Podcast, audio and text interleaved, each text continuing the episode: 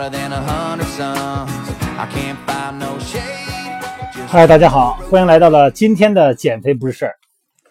今天呢，给大家解释解释哈这个落枕的情况，因为呢，好几个朋友在美拍直播也聊过这个话题，说这落枕呢都落成习惯了，这习惯性落枕，说这一个礼拜哪天要不落枕还不习惯了。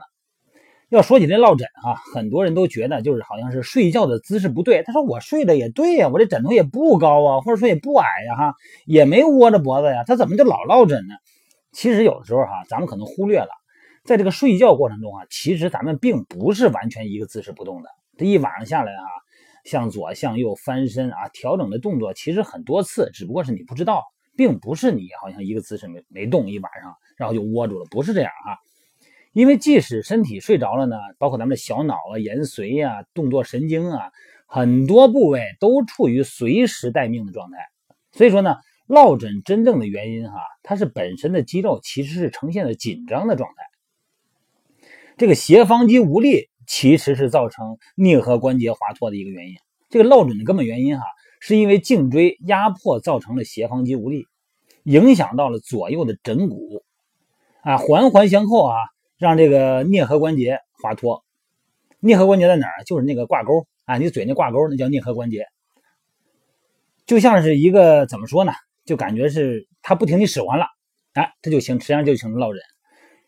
那个颞颌关节呢，就是它会感觉就是因为斜方肌拉不住它了，啊，但其实斜方肌呢是因为过度的紧张而无力。你说我的斜方肌不软呢？你摸摸那肩膀，那绷绷的硬，是啊，它挛缩啊，它紧张，但是它没有劲儿。这个追根溯源哈，第三颈椎，第三颈椎哈，你记得咱们昨天聊的什么？咱们昨天聊的是第二颈椎，前天聊的是第一颈椎，今天咱们聊第三颈椎。所以说落枕呢，其实呢，第三颈椎引起的根本的原因呢，就是紧张，长时间的紧张，让咱们的斜方肌啊没有劲儿。啊，千万别以为松了是没有劲儿，紧了它是有劲儿的啊。你的斜方肌在放松的时候都是紧的，那就是挛缩，那就是没有劲儿。其实呢，和这个颞颌关节有的时候没有太大关系。其实颞颌关节它也就那个挂钩那儿，它也是受害者。所以说，斜方肌无力其实是造成一连串的问题。为什么说颞颌关节受害者呢？因为这个，因为这个颈椎哈所引起的这个症状呢，会把这个疼痛啊传递给脊柱啊、头部，包括这个肩部还有上肢。咱们第三颈椎啊，掌管的斜方肌，就是你肩膀那个高的位置，一耸一耸肩膀，那鼓出两块来那个，哎，那是上斜方肌。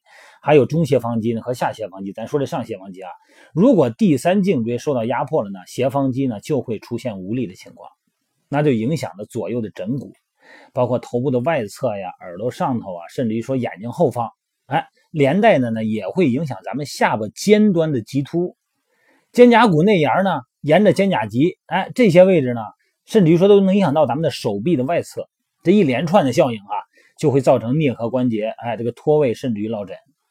所以说呢，想要这个根本解决落枕问题呢，咱们得从斜方肌无力，那或者说是消除斜方肌的紧张这方面，哎，找原因着手。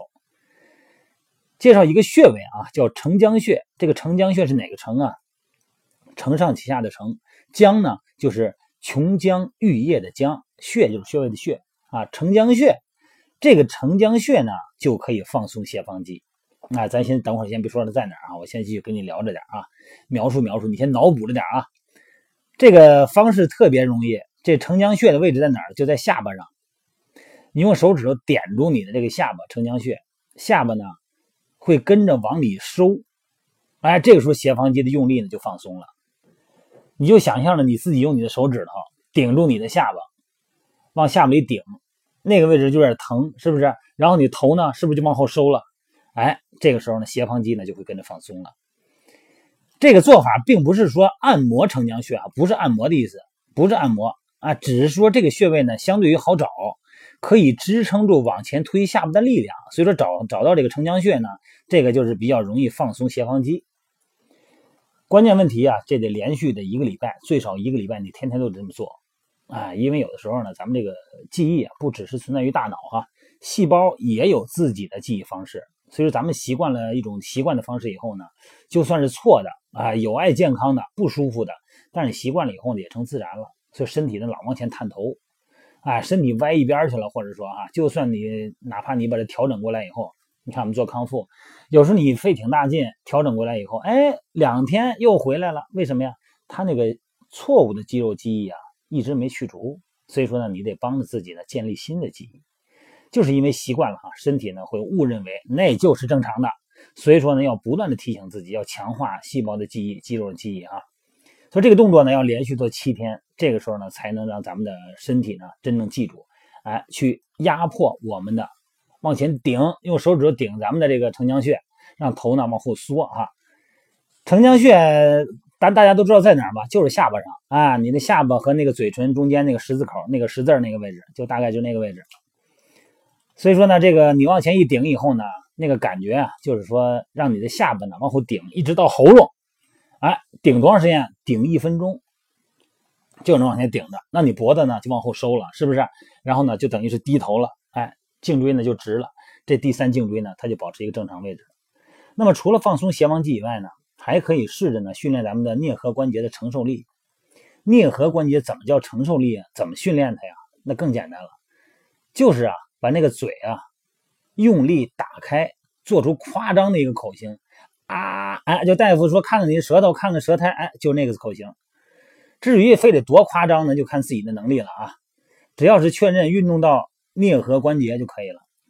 而且呢，如果你要是习惯嚼口香糖呢，可以利用嚼口香糖的方式。训练颞颌关节，哎，在嚼口香糖的这个过程中呢，它会用到咀嚼肌，那么这个时候呢，也会带动颞颌关节运动，让颞颌关节呢更灵活哈。不过这个咱们还是尽量选择低糖的哈，健康的口香糖。平时走路的时候一定要记得养成一个好习惯，做出一个双下巴的姿态，缩着下巴走路，哎，这个颈椎也保持一个正常的中立位。这样的话呢，时间长了以后呢，大概有个一周左右，你的这个斜方肌呢，它老是保持放松的。你试试看，你那个习惯性的落枕，它很可能就解除了，好吗？今天呢，给大家介绍这个习惯性落枕的原因啊，它并不是说可能你姿态的问题，其实就是因为斜方肌紧张，老是紧张，它其实就无力了，好吗？各位，今天就到这儿啊，呃，咱们有什么个体需求呢？大家可以给我留言，也可以在我的微信公众号上呢留言，也可以哈。然后有几个朋友在微信公众号提出这个问那个，呃，怎么练胸，怎么练肩，怎么练腿，你就输入关键词就行。直接输入关键词，精准的关键词，比方说拉伸怎么拉伸，你就输两个字拉伸，哎，就弹出来了。你要想练胸，就是胸部；想练臀，就臀部；哎，想练手臂，就手臂，就给你出来的关键词了。咱们可以做一个参考啊。好了，各位，咱们今天晚上九点钟还是美拍见啊，不见不散，各位。